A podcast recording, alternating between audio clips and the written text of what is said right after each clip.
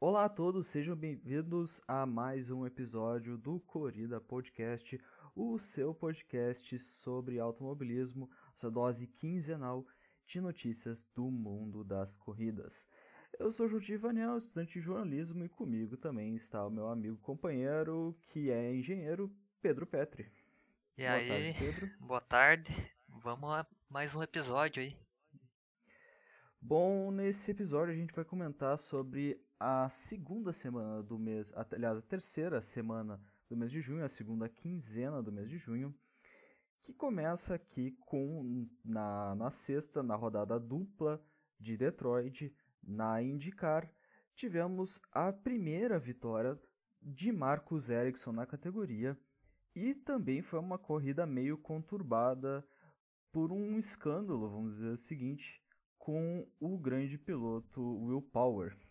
Uh, Pedro, para situar o nosso amigo ouvinte e também para situar a ti, que eu acho que tu ouviu falar dessa vitória, viu os highlights talvez, mas não viu qual foi a treta. O que aconteceu? Uh, estava acontecendo a corrida, teve uma, uma bandeira vermelha, o Will Power estava na frente, e teve uma segunda bandeira vermelha quando ele, quando ele enfim, aconteceu o, o ocorrido. E aí eu te pergunto o seguinte: vai relargar, os carros estão no, no pit, vai relargar. Cada um deles é não, não é feito na Índia, ele é feito a, a, a partida é, elétrica é feita pelos comissários de prova. Tu começa dando a partida pelo primeiro colocado ou pelo último? Eu acho que pelo primeiro. Pelo primeiro, né? Porque ele é o primeiro, ele sai na frente, vai, faz a relargada. Então, os comissários da Indy começam por trás do último colocado até o primeiro. Então eles foram dando a partida um por um dos carros e o carro do Will Power, que era o primeiro colocado, não estava dando a partida. Eles estavam dando a partida na, na enfim, é uma máquina, para quem não sabe como é que é, uma máquina externa que vai na parte, na parte traseira do carro e dá a partida no motor. Não tem start-stop, não tem chave como é num, carro, num veículo comum. E ali o carro do Will Power não largava, não acionava, não, não conseguia dar a partida. E o que acontece é que o resto dos pilotos todos passam por ele, os comissários mandam passar e ele larga em último, talvez, eu acho. Ele largou muito atrás e ele teve que abandonar no fim da corrida. Enfim, foi muita gente falando que o Will Power foi roubado da sua vitória, já que ele estava na primeira colocação e não teve o, o carro dando partida. Queria a tua opinião sobre isso, Pedro. É, é um, uma decisão polêmica, né? Porque o, o Will Power, logicamente, foi prejudicado, né? O carro dele foi o último a sair do, dos boxes. É, com isso, ele teve menos tempo de aquecer o, o pneu, freios, o que isso influencia numa relargada, né? Então eu vejo como justa a reclamação dele nesse episódio. Foi um episódio que deu muito o que falar, assim, teve muita gente que disse que os comissários da Indy estavam errados. E eu, quando eu corri kart amador, uh, quem, quem era dado a partida na primeira era o primeiro colocado. O primeiro, primeiro colocado dava a partida, segundo lugar dava a partida e ia assim em diante. Porque aí quando formava a fila indiana, o primeiro colocado partia e o resto partia logo em seguida. Nunca vi isso, certo? Mas são coisas que acontecem só na IndyCar, né? Já que a partida não é dada pelos, uh, pelas equipes. E na segunda corrida, Pato Award conseguiu uh, uma vitória muito inusitada numa estratégia da equipe, uh, muito bem feita, muito bem uh, pensada para o circuito de Detroit, que é um circuito de rua com bastante desgaste de pneus. Ele conseguiu ultrapassar o New Garden e disparou na dianteira. Não sei se tem alguma coisa para falar. Ah, foi uma excelente corrida do Pato Ward, que esse ano está fazendo uma excelente temporada, né? Tá em segundo na classificação geral. É, vem de uma sequência boa de resultados, né? Na Indy 500 terminou em quarto. Daí na rodada dupla, na corrida anterior da rodada dupla já conseguiu um outro pódio, né? Então Incrivelmente ele repetiu nessa rodada dupla o resultado da rodada dupla do Texas, né? Um terceiro pois e um é. primeiro lugar. Uma pista totalmente diferente, que é a pista de Detroit, um circuito de alta abrasão, um circuito de, de Belly Island, é, circuito de rua, certo? E devo salientar também que o, a gente, ele, ele agora, atualmente, o mexicano ele tá na segunda colocação, mas nesse momento, dada a vitória dele contra o Joseph Newgarden da Penske, Penske que ainda não conseguiu desencantar na IndyCar nessa temporada, não só na IndyCar, como também na, na NASCAR, tá uma situação complicada, a gente vai falar disso novamente depois. Uh, o Joseph Newgarden sofreu com desgaste de pneus uh, e ele, o mexicano saiu na frente nessa época, ele, nesse momento. Nesse dia ele ficou em primeiro colocado na, na classificação geral. E o vergonhoso, vamos dizer, é, foi o, a corrida do Jimmy Johnson, que parece que não consegue uh, se dar bem na, na Indy. Né? Ele que está correndo Uh, agora na IndyCars, ele se aposentou dos carros de Stock Car e está correndo agora em, em carros de roda aberta. Monopostos. Isso. E ele rodou uh, na curva 2, na 53 volta, uh, que foi o, o da, a, basicamente a chance de vitória que o Pato Ward pegou. Uh, ele rodou numa curva assim que não era muito comum de, se rodar, rodou sozinho. É uma curva que é um, vamos dizer assim, uma rotatória, dá para se dizer que é uma rotatória, assim, que dá, vira à direita e faz um S, como se estivesse pegando uma terceira perna de uma rotatória. Vamos, vamos tentar exemplificar, né? Uh, e o, o Jimmy Johnson não foi bem né, nas duas etapas, tá? E também é, na, na corrida de Detroit, na, na rodada dupla de Detroit, e ele também não se deu bem em Road America, que foi a corrida seguinte. Né? Uh, a Road America já é um circuito permanente, uh, não é um circuito de rua. Esse aí já estamos falando da, da corrida do dia 20. Do, isso. É. A corrida do dia 20, uh, que foi vencida pelo Alex Palu. Né? E o Will Power ficou em terceiro, Colton Herta em segundo, com a, novamente a, a Penske não conseguindo desempenhar o, que eles, que eles conseguiam correr, que também foi a estreia do, Kevin. do nossa, não é Kevin Magnussen. Foi a estreia do Kevin Magnussen, uh, piloto que já participou da, de corridas na Fórmula 1, teve sua, sua estreia na Fórmula 1 já. Ele a, abandonou corrida e voltando a falar do, do, do Jimmy Johnson, ele, o Jimmy Johnson terminou a uma volta atrás do líder. Ele estava num ritmo assim bem complicado. O New Garden, ele estava com, com um carro muito bom até a, a última relargada, que ele completamente perdeu potência, tá? Ele não conseguiu, não conseguiu largar e foi engolido pelo Palu certo? E foi, assim, eu que gosto bastante dos carros da Penske, acaba que, que, que a gente fica assim se perguntando, ué, cadê o, cadê o carro que, que já foi campeão tantas vezes? Tá? Cadê aquela equipe que, que um dia foi dominante? Parece estar, tá, assim, é, se fosse futebol, Pedro, ia estar tá pichado o muro da diretoria, com diretoria Jim Carrey. É, ia estar tá fora Roger Penske. Fora Roger Penske acabou a paz e outros é. mais dizeres que o, que o, que o brasileiro gosta de mandar. É. Mas... O novo Jardim vai jogar, vai jogar quando? É. Mas fala aí, o que, que tá achando que tá acontecendo na Penske? É, é uma, um marasmo que entrou a equipe? É uma, uma, uma zona de conforto, como a gente fala no futebol, né? Cara, vem muito disso. A Penske dominou os últimos anos da IndyCar, né? Com o New Garden, tirando ali quando o Dixon entrava por fora. Mas veio aquela de acomodação e a, um motor Chevrolet não tão muito forte, né? Porque o motor Chevrolet esse ano não está muito bom, isso é fato. Ainda mais para pistas de alta. Dá para ver que nas pistas de alta o motor Chevrolet tá sofrendo. Tipo, Road America é uma pista que exige muito de motor porque tem uma reta em subida muito grande. E, e também temos a nova geração chegando na Indy, né? É, Alex Palu e, Pat, e Pato Ward, eles, querendo ou não, o Pato Ward e, e o Alex Palu não são veter, é, novatos, mas ainda dá para dizer que eles são da nova geração, né? Eles têm poucas corridas ainda no seu currículo, mas estão mostrando para o que vieram, né? E, mas vet o veterano Scott Dixon não tá tão atrás e tá dando uma briga boa pelo campeonato. E é aquilo, né? A melhor Penske é o Neil Garden, que é o melhor, eu vejo como um dos melhores pilotos da Indy.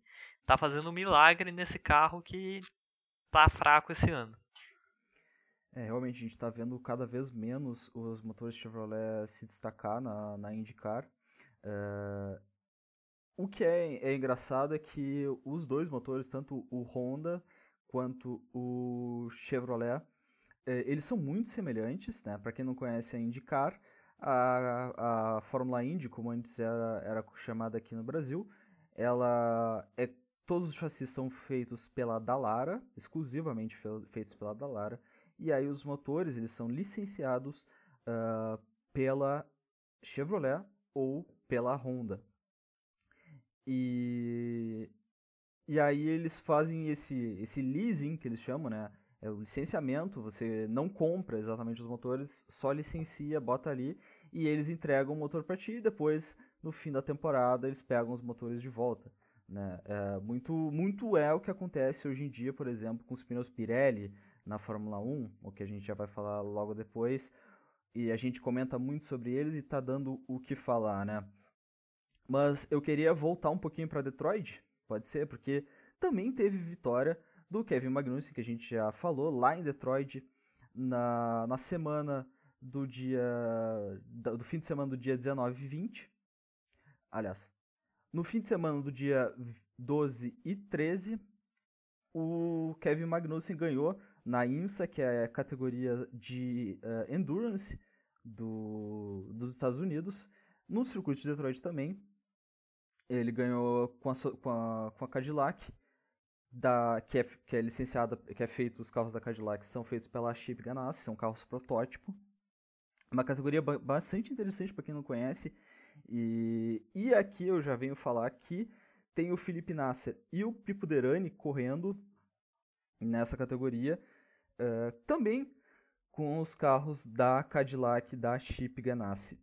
Kevin Magnussen é a primeira vitória dele, assim, de grande expressão. Ele não, não, não conseguiu grande expressão lá na Fórmula 1 e agora está achando sucesso na, na categoria de Endurance. A primeira, a, a, a última vitória, na verdade, do, do Kevin foi lá na Fórmula 3, uh, Fórmula Renault 3.5. Isso lá em 2013. Essa categoria nem existe mais, Pedro. Sim. E ele que parecia promissor quando chegou na Fórmula 1, né? Estreando Sim. com um pódio na Austrália, né? Ele, ele foi contratado logo pela McLaren, né? Foi, foi feito um grande alarde dele. Sim. Fez até uma temporada de 2014 consistente na Fórmula 1, mas nada que brilhasse os olhos. Tanto que em 2016 ele já foi rebaixado a piloto reserva, né? Então. Quer dizer, 2015. 2016 a Renault contratou ele e depois disso ele foi para a Haas, onde só teve resultados deploráveis, se for ver. É, a Haas que nunca. Uh, a Haas sempre se arrastou no, no grid, né? Uh, exceção da sua uh, temporada de estreia, né? Que eles conseguiram resultados até que consideráveis, mas desde então a parceria com a Ferrari vem, vem sendo complicada, enfim. mas falando sobre a Prainsa, é uma categoria que eu gosto bastante, uma categoria de endurance. Para quem não conhece como é que funcionam os carros de endurance, é, existem os protótipos que são feitos em chassi tubular e são feitos propriamente nas, nas, nos moldes da categoria. No caso da DPI, são chassis é, é, próprios, por, por, equipes próprias, né, é, muitas vezes licenciados, como por exemplo da Lara e essas, essas marcas. E aí eles colocam os motores que são licenciados pela Cadillac, Acura que no caso é uma outra divisão da Honda uh, lá nos Estados Unidos, e a Mazda. Uh, e, eles, e essa chamada categoria DPI, que já se juntou com a categoria do World Endurance Championship, que, que é o, uh, o, o, campeonato mundial de endurance, né? E finalmente a gente vai ter uma, uma, uma, um licenciamento completo dessa categoria. E de resto existem também os, os carros de GT correndo na segunda, na, vamos dizer assim, segunda divisão, que são aqueles carros que são como os carros de rua, que a gente vê na rua mesmo. Aí tem é, a categoria GTLM, que é, que é alemãs, que são os pilotos profissionais, que nessa corrida só participou dois carros de GT Le Mans, né, que foi os dois Corvette C, uh, C8R e a GT Daytona, que são os pilotos uh, amadores, uh, abre-se aspas aí, porque de amador não tem nada, né, eles são só pilotos pagantes, de fato. E aí a gente consegue ver uma gama grande de carros, tem desde Lexus até Corvette, como, como comentei, Aston, uh, Audi, Lamborghini, BMW, uh, Mercedes e o Porsche 911. É uma categoria bastante interessante para quem quer assistir e também uh, passa aqui no Brasil, tem ela licenciada nos, nos canais aí que a gente não vai citar o nome. Uh, vamos, vamos passar para para NASCAR, Pedro? Por favor. Vamos. Começar pela corrida das estrelas. Corrida das estrelas que não foi nem um pouco marcante, na minha opinião, tá? Uh, é um, foi um formato uh, esquisito, assim, onde tinha uh, as corridas chamadas classificatórias, que é muito comum naqueles circuitos de areia, né? Aqueles, aquelas dirt tracks Sim. onde correm os carrinhos uh, midget é, que existem lá, por exemplo, bom, você tem as duas corridas é, qualificatórias, aí tem uh, que são chamadas de hits. Uh, as hits, que são coisas meio que, como o nome sugere, aquecimento, né? É, elas servem como uma proposta para ver quem é que está disposto a, a, Tem a qualificatória, depois tem a hit, aí depois tem. Tem corridas que tem até a E-main, por exemplo. Você vai a corrida E, D, C, B e A, né? Então vai, vai cortando aí, ó, quem, os mais lentos da E vão caindo, os mais lentos, aí depois quem tá rápido passa para D. E vai, quem tá muito rápido já passa para outra, já fica esperando, já guarda o, o veículo, né, no caso, não, não tem tanto desgaste de equipamento. É, um, é um, uma proposta assim que acontece todo fim de semana lá nas, nas cidadezinhas nos Estados Unidos, nessas corridas de terra, né? Agora, na NASCAR, é, a coisa é diferente, né? A gente está tratando de um, de um circuito do Texas que é um circuito de uma milha e meia, certo? Não é uma, uma um quarto de milha, quanto como é esse circuito Midget.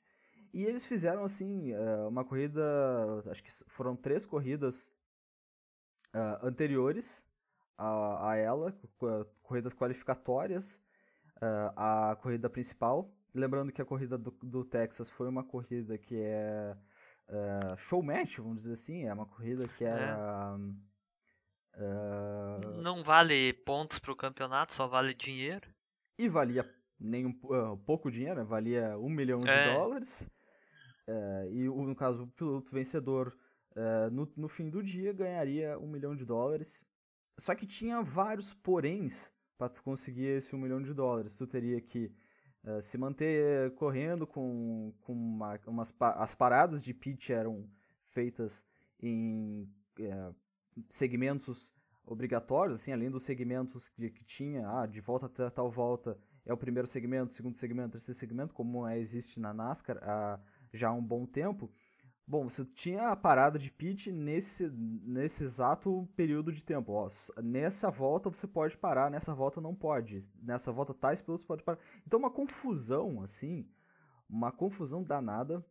E o vencedor no fim do dia foi o Kyle Larson, que a gente já comentou na última corrida lá em Sonoma, que foi o vencedor. E ele também foi o vencedor uh, na corrida de Texas, ele chegou, chegou a ter 17 voltas na liderança durante a corrida, mas sagrou o, vencedor em cima do Brad Keselowski da Ford, em segundo colocar, e o Chase Elliott da Chevrolet, seu parceiro de equipe lá na Hendrick Motorsports, que vem dominando tudo, assim como a, a última corrida mais recente, a corrida uh, mais. Uh, a corrida do, de Nashville, que a gente vai falar logo em seguida. Pedro, quero te perguntar uma coisa. O pessoal tá falando que a Hendrick tá trapaceando. O que, que tu acha? Cara, eu acho que não. Depois de anos da Hendrick em decadência, né, desde o último título do Jimmy Johnson, que foi em 16, e a Chevrolet, as equipes Chevrolet tinham um histórico de não compartilhar informação entre si. Isso era meio uma prática meio antiga, que foi a, o motivo da saída da Stuart Haas da Chevrolet para a Ford, porque o, o Gene Haas falava que não tinha como evoluir a equipe se a Hendrick e a, e a Chip Ganassi, junto com a Richard Childress, é, não compartilhassem informação para as próprias monta é, equipes que usam Chevrolet evoluir. Com isso, a Stuart Haas foi para Ford e, e, entrou num programa de parceria com a Roush e com a Wood Brothers, que a Roush fornecia os motores e com isso a Stuart Haas oferecia é, técnicas de construção de chassi, túnel de vento, essas coisas. E a Toyota já tinha isso bem feito, consolidado com a, a Joe Gibbs e com as equipes satélites, que tudo servia como um incentivo para melhorar seus carros.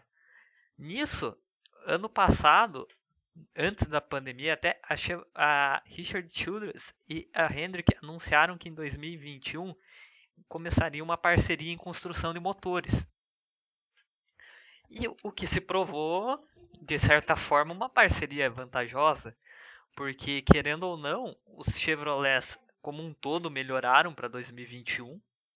Não que 2020 da Chevrolet tenha sido ruim, porque o Chase Elliott levou o título, né? Mas se for contar em pontuação de, de carros, quem levou o título de construtores da NASCAR, digamos assim, foi a Toyota. Então, podemos ver que até a, a Richard Childress com a Austin Dillon, número 3, tá andando bem. Ele tá no top 16 que vai para os playoffs, né? Então, e sem contar que os quatro carros da Hendrick já estão no playoffs, né? A Hendrick é a equipe que mais tem vitórias na temporada, com, com quatro do Larson, uma do, do Byron, ah, uma do Elliott e duas do, do Bowman. Então, tá numa fase boa a Hendrick, não creio que estão trapaceando, né? Depois de anos sofrendo. O campeonato do ano passado mostra que foi sofrido para Hendrick, que o que o Chase Elliott chegou desacreditado nos playoffs. Só garantiu a, a vaga pro, pro Championship 4 porque ganhou em Martinsville, né? Porque a corrida do Texas e, e do Kansas do playoff, do estágio final do playoff dele foi desastrosa. Foram duas corridas horrorosas, então ele estava no must win e conseguiu garantir, né? Mas tirando isso, a temporada dele foi bem inconstante, a Hendrick não estava rendendo. 2019 da Chevrolet ainda foi pior, é, tipo, foi um dos piores anos da Chevrolet. É, foi o ano que a Toyota dominou quase tudo, né? É, e dizia-se muito nessa época sobre o talvez o pacote aerodinâmico da, da Chevrolet não, fare, não favorecesse uh, a, a eles, né? Que, que na época uh, os, os Toyotas e Fords estavam conseguindo uh, andar muito mais no vácuo, por exemplo. Por exemplo, o carro da... No vácuo, em, em Talladega, daí deitou no Chevrolet não tinha nem chance, né? Que é pista de puramente vácuo. É, o, por exemplo, o Ford na época era não, ainda não era o Mustang, era o Fusion, e o Fusion tinha por tradição ter uma, uma grade frontal muito reta, e isso adianta, a, ajustava muito no, no vácuo, conseguia chegar muito, muito próximo do carro da frente, né? E muito, muito se falava que o, a, a dianteira do, do Camaro, eu já ia falar Corvette, a dianteira do Camaro ela não servia muito para pistas de, de alta velocidade, né? Como tu falou, Super Speedway de, de Talladega, de Daytona, Pocono, enfim. A primeira equipe que fez esse negócio de compartilhar informações foi a Dodge, uh, segundo o próprio Ray Evernham. Uh, eles começaram a fazer isso quando a Dodge reentrou no circuito da NASCAR, que foi lá pelos dois, anos 2005, 2006, se eu não estou enganado. Ah, a Dodge entrou antes. Antes? a Dodge entrou em 2000. Eles saíram em 2012. É. Uh, mas eu não lembro quando eles entraram ao certo. Uh, mas enfim, esse compartilhamento de ideias foi o, foi o princípio da base da Dodge. E eles entraram assim e já entraram de cabeça, já entraram ganhando. Uh, porque é, é tipo meio que é, como se eles fizessem uma literalmente um brainstorm da, das ideias ali, do, do que eles estão implementando. E acaba que, não, que fica sem segredos para todo mundo, né? Se, todo mundo consegue ter acesso ao, aos famosos uh, segredos de equipe que, que, o pessoal sabe bastante da NASCAR. E, e, existe uma cultura na NASCAR de trapaça, né? Que não é bem trapaça, né? A última que eu tenho lembrança, se te lembra dessa, é do, do, do vidro traseiro que se moldava com ar. Não sei se lembra disso aí, que baixava o vidro traseiro. Então, o que acontecia para o ouvinte que não está entendendo o que, que, é isso? Os vidros eles são feitos com plexi, uh, plexigra, uh, plexiglass, que é como se fosse um acrílico, certo? E, e quando esse acrílico ele, ele tem uma, eles faziam de um jeito que se moldava com ar, assim, quando o ar batia no, numa uma certa velocidade, aquele acrílico meio que descia e isso gerava mais uh, downforce, gerava mais arrasto aerodinâmico. Uh, o ar ia direto para a asa traseira, para o splitter traseiro, melhor dizendo. E aí eles conseguiam mais velocidade, basicamente, conseguiam fazer, fazer tudo melhor, né? Voltando àquilo da Dodge, tipo, eles, tanto que com esse compartilhamento de ideias, 2001 e 2002, a Chip Ganassi se deu muito bem. É, 2001, o Sterling Marlin foi terceiro. E 2002, ele estava sendo um real candidato ao título até ele ter aquele acidente dele no Kansas, né? Que tirou ele do resto da temporada e com isso ele não conseguiu finalizar. Mas ele estava vindo uma temporada muito forte, talvez a melhor temporada dele na história. E ele seria um forte candidato ao título. É, o Sterling Marlin, se eu não me engano, ele, ele machucou a perna, se não me engano, quebrou a perna, uma coisa assim. Ou, é, eu tenho quase certeza que foi a perna. É, quem fala isso é uma, tem uma entrevista muito boa de um canal. Se você gosta de ler, é, assistir entrevistas em inglês, uh, veja o canal Black Flags Matter. Eles têm uma entrevista com o Ray Evernham, que é uma entrevista divina, e eles falam sobre esse assunto da Dodge uh, reentrar na NASCAR e como o Sterling Marlin quase ganhou um campeonato. E, e, é engraçado pensar que quando a Dodge assim estava dominante, que foi a vez que a Penske ganhou lá em 2012 com o Brad Keselowski, eles saíram do esporte já que ocorreu a, a, a junção da, da Chrysler FCA e, e, eles não tinham mais como se manter na, na categoria. E também falando sobre NASCAR, a gente vai falar um pouquinho sobre a categoria menor, que quem ganhou foi o amado por muitos, odiado por muitos, Kyle Busch, o Buchinho. Uh, ele ganhou sua centésima corrida na categoria menor, que é a Xfinity Series. Uh, a Cup Series é a, é a categoria primária, a categoria secundária seria a segunda divisão. Então seria basicamente uh, pode botar aí, seria um time de divisão A jogando na B, o Kyle Busch correndo lá, mas tem uma série de fatores que acontecem isso. É, primariamente é por patrocinadores, né? É. E como os competidores da, da Cup, né, que é a divisão é, principal, podem correr até cinco corridas na, na Xfinity, sem perder a vaga na Cup, né? Então os patrocinadores forçam muitas das vezes esses pilotos ir para Xfinity para conseguir é, para vender mais, né? Então e normalmente é isso Busch, que acontece. No caso do Kyle Busch, ele tem um patrocinador muito forte que já acompanha ele há muito tempo, né?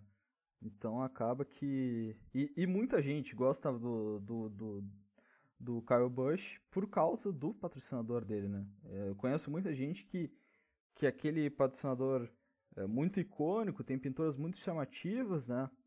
E aí o pessoal gosta bastante e acaba se caracterizando pelo, com, com o piloto.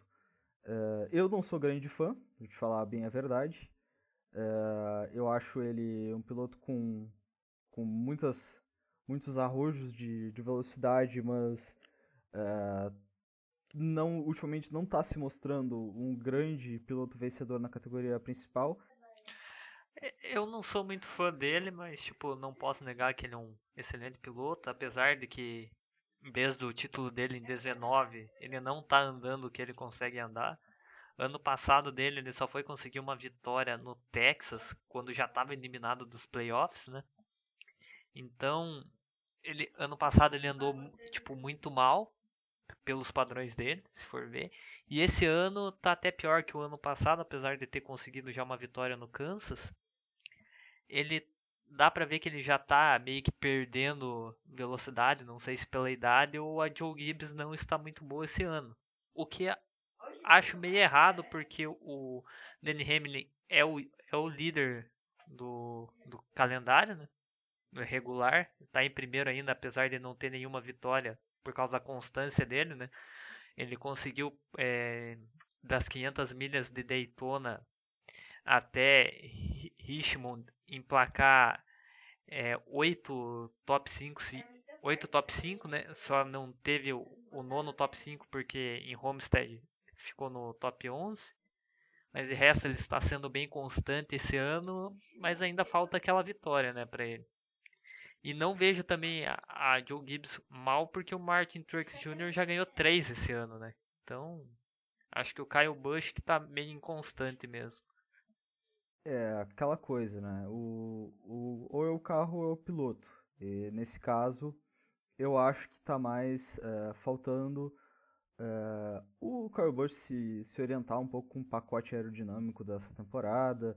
Falta chegar aquela corrida que ele vai que ele vai brilhar, né? E como falei, ele tem vários brilhos de, de, de, de pilotagem, ele é um piloto muito arrojado, né? Então, por vezes, gosta de fazer um bump and run, gosta de fazer uma, uma sujeirinha ali. Uh, mas ele na, na Xfinity Series, é, na categoria abaixo, ele é o maior vencedor de todos os tempos, são 100 vitórias já na categoria, uh, na segunda divisão, categoria inferior, que na verdade não é inferior, é, tem corridas de primeira assim também. Só que o pessoal que corre lá já ainda é mais novo, mais jovem. E por vezes não é Como se maduro. fosse uma Fórmula 2, não quer dizer que é uma categoria fraca, mas assim é porque tem muitos jovens e inexperientes, né? Que estão ali para ganhar experiência e tentar subir para Cup Series. Já na última semana, no último fim de semana, o Carl Larson ganhou novamente na pista de Nashville. Pedro, Nashville é uma pista que estava faz tempo para ser incorporada novamente ao calendário da NASCAR. Há 26 anos fora. 26 anos a cidade não, não tem uma corrida da, da, da NASCAR. Uh, eles uh, tiveram muito sucesso também com aquele circuito chamado Nashville Fairgrounds, que é um, um dos circuitos históricos da NASCAR, né? uma das primeiras, uh, primeiras corridas que a NASCAR fez, a sua primeira temporada, correu lá em Fairgrounds. Uh, também circuito de areia, que depois foi pavimentado, e hoje em dia uh, corre sérios riscos de não, não receber corridas mais devido a, uma, a aquela velha, velha coisa de associação de moradores que se incomodam com o barulho dos automóveis, certo? Certo. Só que, que tá falando, matando muitos circuitos, né? É, é, aquela coisa, ó. Você vai fazer um plano imobiliário do lado de um circuito de automóveis e aí depois quer que o circuito de automóveis seja demolido para você fazer outro plano imobiliário, né? E isso muito acontece e é muita especulação financeira. E quantos circuitos aí que já não foram é, demolidos por causa de ações imobiliárias ou ações é, em volta de finanças é, privadas. Né? Eu vou dizer aqui que os circuitos de Riverside, que era um dos circuitos mistos mais encantadores da história dos Estados Unidos, e foi palco de inúmeras é, corridas da, da NASCAR também, ele foi demolido para a criação de um shopping center.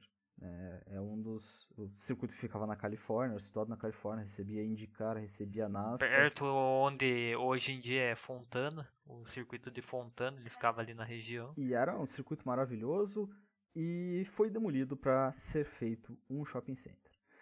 Uh, mas voltando a falar de Nashville, uh, lá em Nashville, Kyle Larson ganhou, uh, volt, voltando a ganhar majoritariamente com 264 voltas lideradas.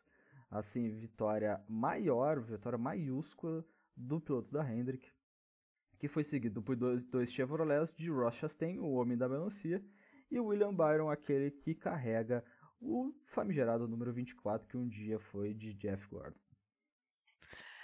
Então, é, a corrida, é, o primeiro está, a gente teve a desclassificação do Chase Elliott, né? Porque encontraram quatro parafusos da roda dianteira esquerda dele frouxos, né? E isso é passivo de punição na NASCAR, você ter parafusos soltos, né? É, frouxos ou soltos.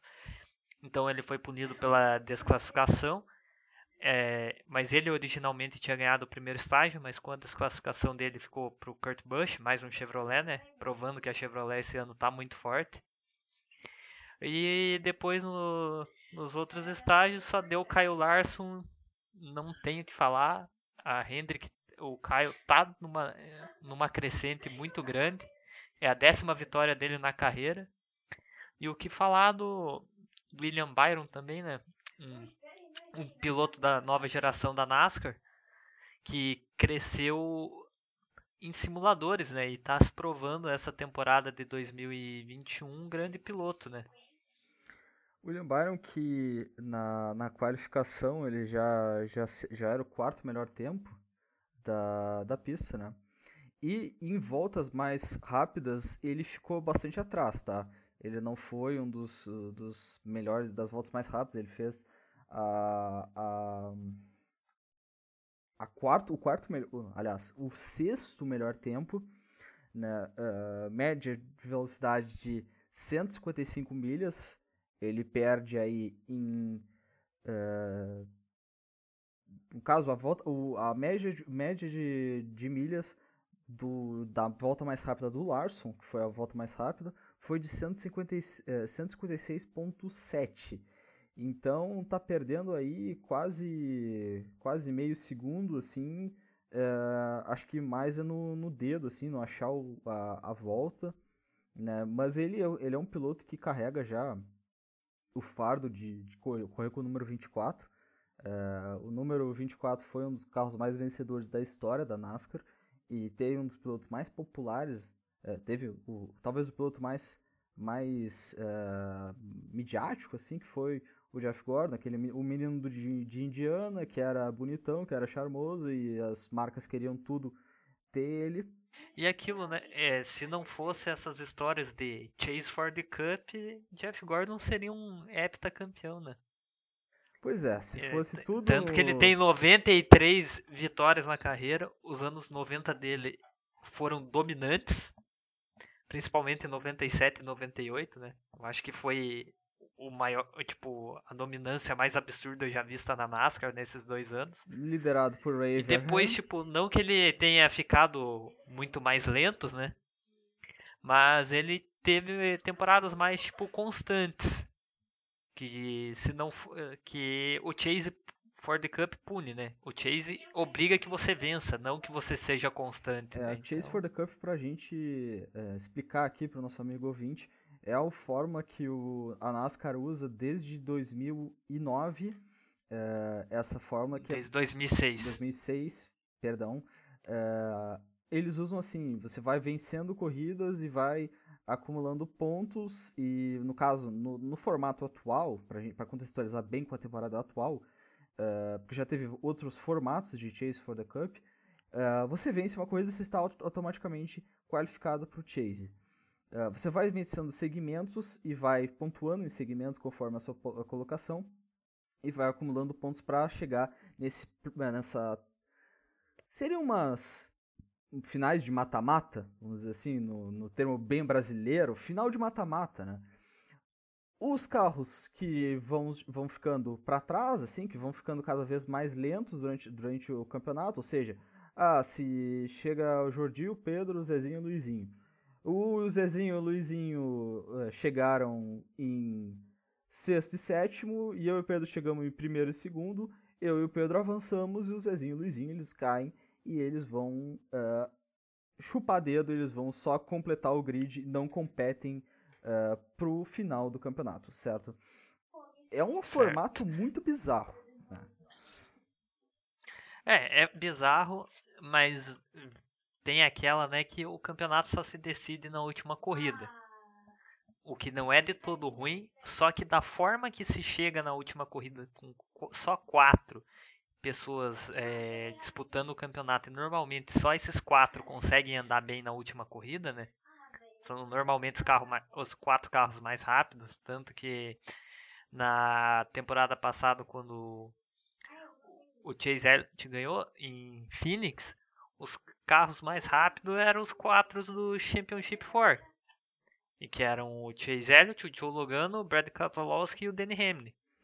E quem se consagrou campeão naquela corrida foi mesmo uh, o carro número 9, que ele foi o mais, ele foi o mais rápido durante toda, toda a corrida.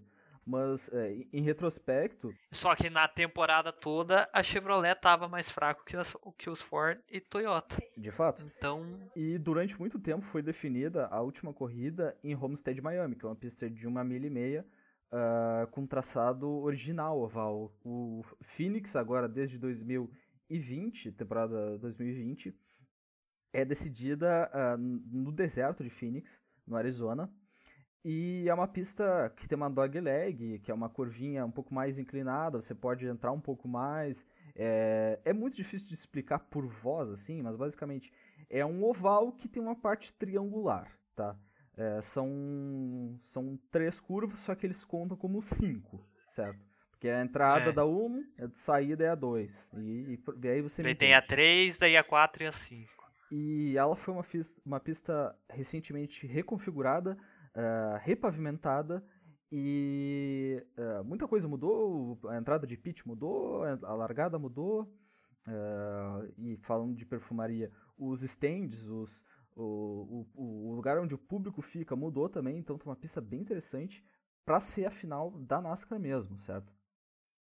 E... É uma pista melhor que Homestead para final, eu acho, vida, porque porque Homestead é uma pista meio tá, quem larga na frente é difícil perder a liderança porque a reta não é tão comprida para vácuo, porque eles têm um acerto que é mais para super speedway do que para speedway, porque Homestead as curvas tem um banking alto, ou seja, se você botar um acerto muito para speedway, você vai perder muito tempo nas curvas, isso não é o ideal, né? É, o speedway seria daí, as, as pistas entre meia milha e uma milha e meia. E uma milha duas milhas, né? É. Vamos colocar e aí, assim, do, né? duas milhas para duas milhas e meias já são super speedways, que são pistas é, enormes. Aí tem Talladega, Phoenix e Daytona no calendário. E elas geralmente têm o que o Pedro chama de banking e inclinação, né? Existem pistas é. entre zero, que é, por exemplo, Martinsville, que tem entre 0 e 5 uh, ali na, na pista de Martinsville, até, por exemplo, Bristol, que é uma pista de uma milha, Uh, que, é, não, é, é 0.74, é, é, eu não lembro se é 3 quartos de milha ou é uma milha, né? O, a pista de Bristol. Mas ela tem uma inclinação a, de quase a, a 50 de Bristol graus. É, é, é meia milha a volta. É meia milha? Tá, então, não, então é 0.5 milha e tem uma inclinação de quase 50 graus, assim, é, é bastante é. coisa. É, na, na, configuração atual, ela, ela chega a 40 e poucas, poucos graus de inclinação, não tenho certeza quanto. Daí Phoenix, como tem curvas de inclinação variável, né? Até as retas tem inclinação variável e é uma pista de uma milha exata, torna uma competição muito mais agradável para uma final do que Homestead. Eu pelo menos vejo assim. Eu concordo bastante. E essa final de Chase for the Cup, claro, dá aquela emoção é, que muita gente fala no, no Campeonato Brasileiro de ah, gostava de quanto era quanto era mata-mata, não era pontos corridos. Então, o campeonato sempre foi de, da NASCAR sempre foi decidido no pontos corridos, né? E sempre ganhava aquele que com mais pontos. Que e era mais constante, né? Porque durante muito tempo é, era. Até... Como todo campeonato de corrida, se for ver, né? É, é até ali, né? Até ali. Mas. É. Uh, o, o, o, o campeonato de pontos, assim, ocorreu durante muito tempo porque até mesmo era difícil uh, largar todas as corridas naquela época, né? No, no, começo da NASCAR. Era, era muitos pilotos garagistas, né? Eles não conseguiam viajar todo fim de semana uh, eh, para uma corrida, né? É, viajar os Estados Unidos inteiro de costa a costa toda semana era complicado. Então acabava que ele que favorecia quem corria. Agora eles montaram esse novo formato, que é um formato mata-mata. Então fica aí, se você gosta mais de pontos corridos ou de mata-mata. O fato é que, sim, no campeonato de Chase for the Cup, o campeonato do Chase, que é, que é mais conhecido, ele é mais emocionante e tem sempre aquelas chegadas finais, nunca tem vencedor antecipado, como ocorre, por exemplo, eh, na Fórmula 1. E já podemos pegar de gancho para a Fórmula 1? Podemos. Vamos lá para a Fórmula 1, Onde... Grande Prêmio da França. Grande Prêmio do Paul Ricardo, do Paulo Ricardo, como diria Vitor Lugero onde tivemos Supermax se consagrando vitorioso e mais uma vez na liderança do campeonato. Supermax fazendo um Grand Challenge, né? Pole, volta mais rápida e vitória. Barba, cabelo, bigode, hat-trick. É. Quanto mais, que mais termo podemos usar? Mas que foi, não foi uma corrida fácil para é, o Max, né? Porque ele errou na primeira volta logo na segunda curva, o, o carro dele dá uma saída de traseira e ele, para não causar colisão, vai para fora da pista e com isso o Hamilton passa. Mas o que definiu essa corrida, depois vamos chegar lá, foi a estratégia de pneus. De novo a Pirelli aprontou a dele. Lembrando que Paul a Ricard dele, né? é uma das pistas com maior abrasão no calendário. Né? O GP da França ele tem um asfalto bastante novo né? e sempre e, e, toda, toda a extensão da pista praticamente é feita de asfalto ou é pavimentada, né? Tem, tem, grandes áreas de escape e se falou durante o começo do fim de semana que tinha uma área de abrasão muito grande na, na saída uh, das curvas, né? na, na, nas, no que seriam as áreas de escape dessa, dessa pista. E é uma pista que desafia até mesmo o GP da Grã-Bretanha em Silverstone no quesito de abrasão, né? Sim, mas vamos começar pelo, pelo treino classificatório, né? Onde não teve, tipo, nada de emocionante além de Yuki Tsunoda aprontando a dele, né? De, Batel, de bater. De batel. De bater, porque ele, daí ele teve que trocar a caixa de câmbio. E Mick Schumacher pela primeira vez passando para o Q2, batendo. Porque Lance Stroll não conseguiu completar uma volta e, e Kimi Raikkonen, Mazepin e Latifi não fizeram um bom Q1, né? Então, com isso, Mick Schumacher passou para o Q2, mas não teve a chance de fazer volta no Q2. E daí, de resto, nada de muito especial, né? É, é, Max Verstappen na pole, mais rápido no último qualify por uma margem de 3 décimos, que é uma considerável distância na Fórmula 1, e seguido pelas duas Mercedes, né? O seu Luiz Hamilton e o Valtteri Brochas, né, como diz Victor Lugero, seguido de Sérgio Pérez. E daí teve a, na corrida, né, que onde aconteceu a ação, né? Max Verstappen errando na primeira curva e a corrida sendo definida pela estratégia onde a Red Bull resolveu apostar os dois carros para duas paradas, enquanto a Mercedes manteve os carros em uma só. É, nisso daí, o Max Verstappen, naquele, naquele erro que ele fez, ele fez um undercut no Hamilton, né? Parou antes na, do que o Hamilton na primeira parada. Com isso, saiu hum, na frente do Hamilton e pôde abrir um tempo o que possibilitou ele fazer a segunda parada e voltar só atrás do, do Hamilton e do Bottas e conseguir recuperar a primeira posição depois numa passagem fenomenal na penúltima volta, né? É, o Valtteri Bro, uh, Bottas que reclamou depois que tomou a passagem do Pérez nas últimas voltas também é, reclamou para a equipe por que ninguém me escuta que a corrida tinha que ser uma de duas paradas, né? é, Valtteri Bottas que sofreu muito essa corrida com o pneu. Isso prova que o Hamilton está muito acima do Bottas. O Bottas não é um piloto de nível Mercedes, se for ver, porque ele, ele teve até um chassi novo para essa corrida e não conseguiu desempenhar bem. Então É, o, o negócio do, do Hamilton é que ele tem uma, uma finesse extraordinária em domar o equipamento, assim. É, quem fala muito disso é um cara que conviveu bastante com ele, que é o Rosberg.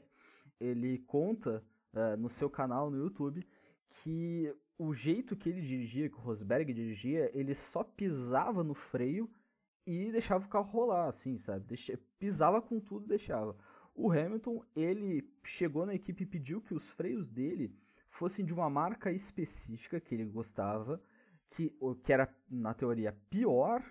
Do, isso quando ele chegou na Mercedes, que era, na teoria, pior, só que ele conseguiria frear mais suave com essa marca de freios. É, e a equipe fez uma das suas ali e conseguiu ajustar o carro para ele, né? E isso tá lá no, no canal do, do Rosberg, no, no, no, vídeo sobre o Grande Prêmio de Mônaco, basta assistir lá. E o que o, o, que o Hamilton ele vem, vem trazendo para a Fórmula 1 é esse jeito de guiar assim, uh, constante e que foi tão dominante para a Fórmula 1 porque ele consegue mais do que ninguém conseguir uh, manter o carro vivo e em boa saúde durante toda a corrida. Eu queria te perguntar, Pedro, se para ti uh, essa pista era uma pista mais Red Bull ou Mercedes? É, era uma pista mais Mercedes. A Red Bull no início da temporada não estava andando bem em pistas normais, né, que não são pistas de rua. É, mas o que ajudou um pouco a, a Red Bull em Paul é, é, a falta de zona de ultrapassagem e pouca curva de freada a, alta que é onde a Mercedes se dá bem. Que a Mercedes está se dando bem nas curvas esse ano. Ela está é, em toda curva de baixa e média velocidade, eles estavam melhor que a Red Bull. Só que nas curvas de alta e nas retas eles perdiam muito tempo. E como o Paul Ricard tem bastante é, curvas de alta e, e, retas longas, o que dificulta a ultrapassagem e onde a Red Bull se favorece, né? Então, aí teve o e também a velocidade do Verstappen, né? Esse final de semana ele estava muito bem, né? Então, ele se aproveitou e conseguiu a vitória.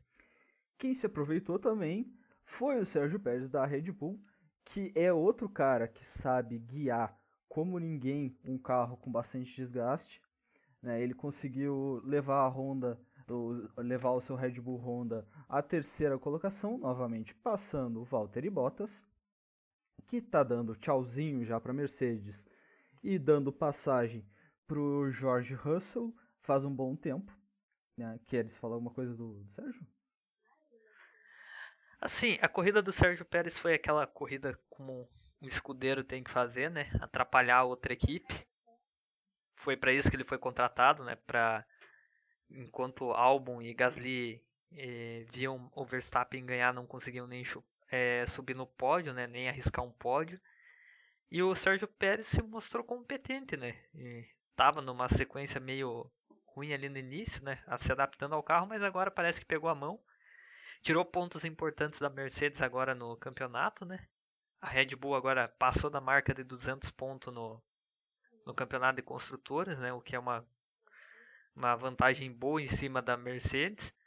E, e tivemos também uma boa corrida das McLaren, né? Que terminaram em, em quinto e sexto, né? Norris e Ricardo. É, e com isso a McLaren sobe para a terceira colocação dos campeonatos construtores, assim passando a Ferrari. A Fórmula 1 eu acho que está tão competitiva assim que a gente nunca, nunca viu assim uma, uma Fórmula 1 tão competitiva. Eu acho que as últimas vezes que a gente viu tanta competição foram uh, 2014, assim, em, em quesito de ter muitos, muitas equipes brigando por posição, certo? Não, não só a primeira colocação que é uma coisa mais difícil, sempre vai existir uma equipe dominante e uma equipe que é, é, é a, no caso, a, a, a, que, é, que bate a equipe dominante. Eu tô vendo esse ano aqui de 2021, esse início parecido 2010, com o início de 2018. 2018?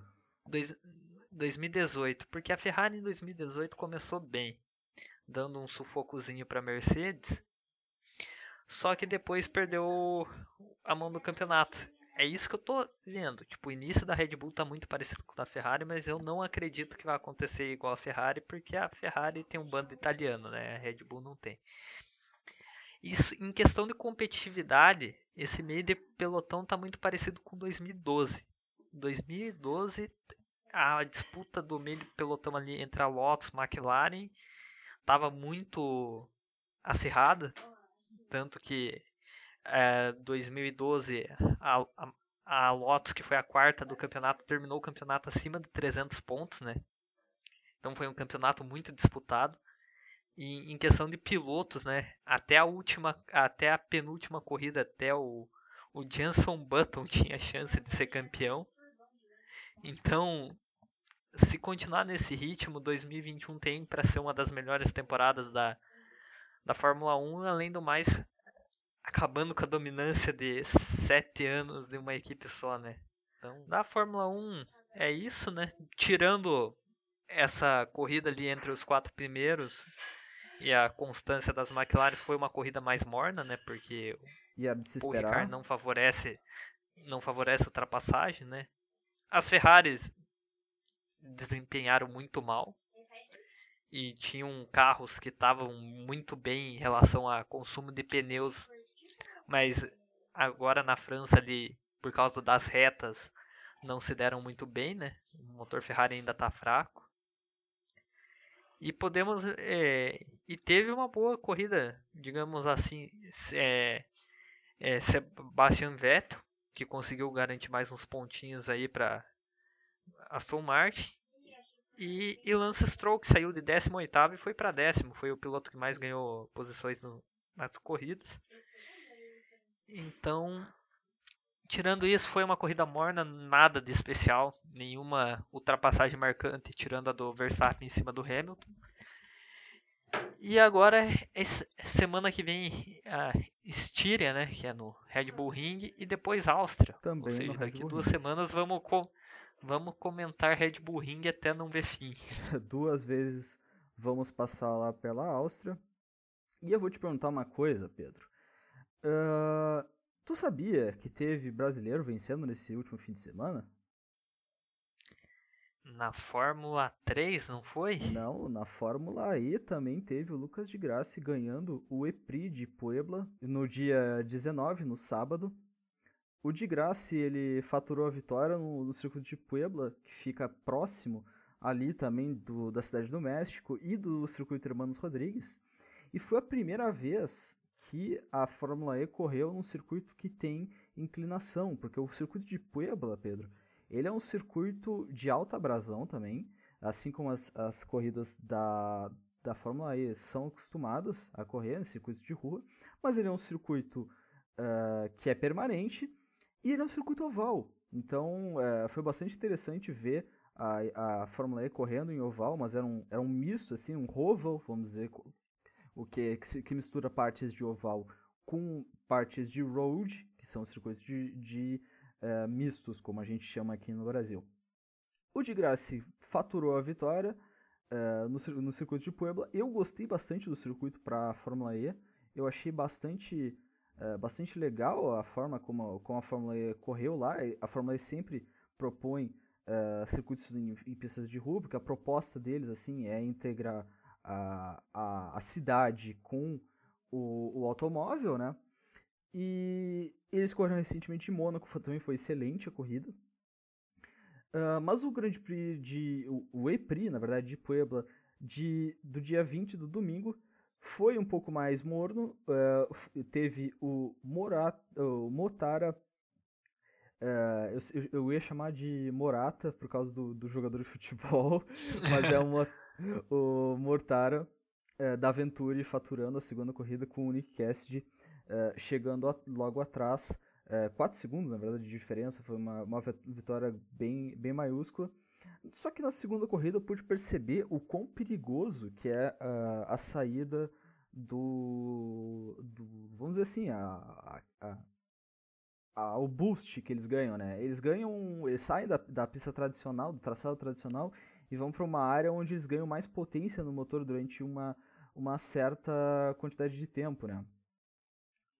Nisso, saía, mas assim, Pedro, para contextualizar para você e para os amigos que estão nos ouvindo, eles saíam logo atrás e era pouca coisa de diferença da do, do, traçado original. Então, quase que se encontraram várias vezes alguns carros assim. Foi por muito pouco, foi por muito pouco que não teve alguns acidentes uh, de, de, por exemplo, em, em, batida em T, por exemplo, poderia acontecer caso alguém uh, saísse de dianteiro na, na curva direita, né, e, o outro estivesse saindo do traçado uh, de fora, né, que esse, esse traçado que ganha a, a, potência a mais. Então foi muito engraçado ver isso. Foi um, uma, uma, uma coisa que eu acho que deve ser mudada na próxima, na próxima vez que, que, que a Fórmula E é, for correr em Puebla. Se for correr, eu gostaria de ver também esse GP novamente. Uh, e falando em saídas perigosas, sabe o que teve de saída perigosa, Pedro? Não. Teve a Stock Car no Velocitar, certo? Foram quatro baterias. E eu não tinha assistido a Stock Car ainda com, com, a, com, com a atenção que eu tive agora, né, nessa última semana. Uh, e o formato que a Stock Car tem nesse, nessa nova temporada é bastante interessante. Né? Eles correm duas baterias, rodadas duplas, né? Uh, só que eles correram no sábado no domingo lá no Velocitar. Só que o Velocitar ele tem uh, uma, uma peculiaridade que a saída do pit do Velocitar é muito colada uh, na curva 1. Né? O Velocitar que é uma pista que tem muitos, muitos pontos de, de, que são parecidos com outros circuitos. Né? Eu diria que a curva 1 do Velocitar parece o Fuji Speedway, só que reverso, né? que, foi, que corria lá nos anos uhum. 70. Né? É uma corrida, uma corrida não, uma curva em grau, de, uh, grau descendente e em descida à esquerda. E o pitch, como o Velocitar nunca foi feito para ser uma pista uh, de grande expoente, uma pista internacional, por exemplo, o pitch é no lado de fora. Então é no lado direito da pista. Então o carro sai da direita e ele tem que ir para a esquerda. E, e o carro que está chegando para fazer a curva 1, ele pega na tangência onde? A saída do pit. Então eu acho muito interessante por que, que o Velocitar é uma corrida no calendário da, da, da Stock Car, porque, na minha opinião, é uma corrida bastante perigosa, uma saída de pit bastante perigosa.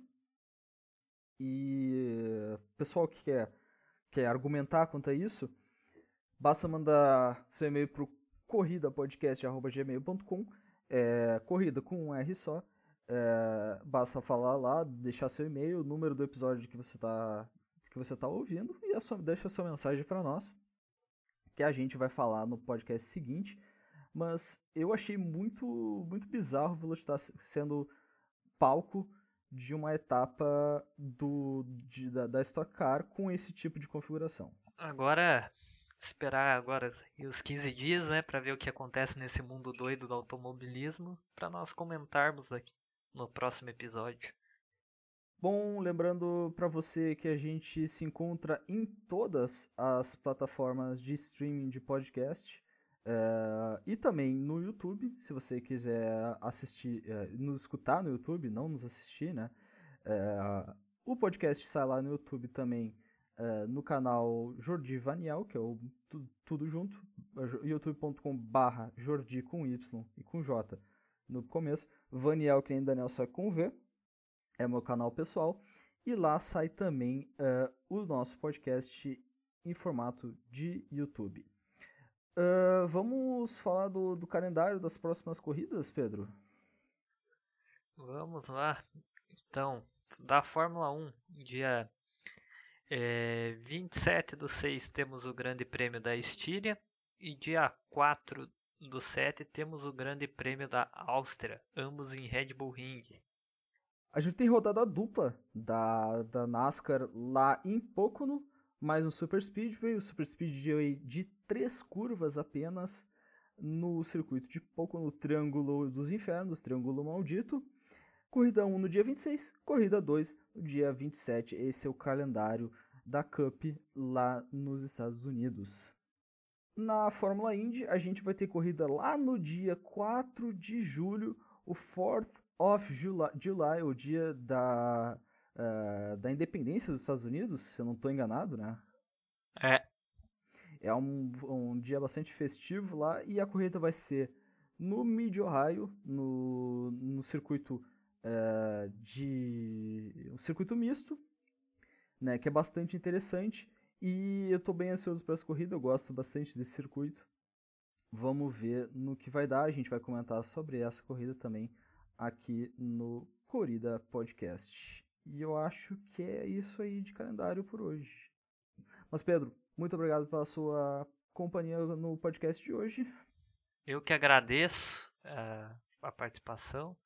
Esse foi o Corrida Podcast de hoje. Você vai encontrar a gente daqui a 15 dias, novamente falando sobre o mundo do automobilismo em qualquer canal de podcast e no YouTube. Obrigado pela sua parceria e até mais.